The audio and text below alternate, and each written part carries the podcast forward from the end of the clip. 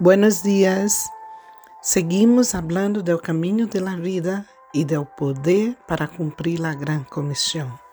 Para cumprir a grande comissão, é necessário entender que a presença do Espírito Santo deve eliminar o temor de qualquer coisa que podamos perder para testemunhar do Evangelho de Jesus, porque tudo o que temos é suyo, nada é realmente nosso.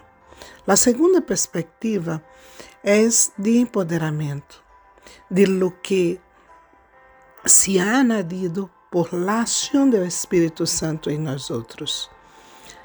Pablo señala três características do Espírito Santo que são poder, amor e equilíbrio. Ou moderação ou domínio próprio, não sei como está a tua versão bíblica estas três características se transmitem a las pessoas que sometem a la ação do Espírito. Elas não são violentas nem compulsivas. Cada pessoa deve ter presente em o que permite que a ação do Espírito Santo é totalmente tu quem la permite. E as três características de que Deus nos regala e nos ajudará a vencer o medo e a covardia. A primeira característica é o poder.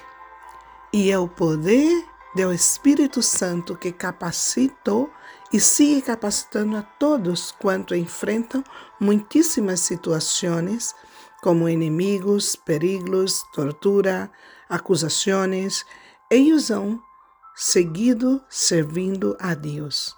Han sido valientes e não han hecho atrás, echado atrás. Segundo de Coríntios 11, versículos de 23 a 27, habla de tudo que Pablo ha vivenciado em esse tempo que ele estava seguindo a Deus e a seus irmãos. Podemos então perguntar: como pode alguém lograr algo assim? Pablo nos dá a resposta: Tenho forças para tudo, graças àquele que me dá poder. Filipenses 4:13. Todo lo posso em Cristo que me fortalece.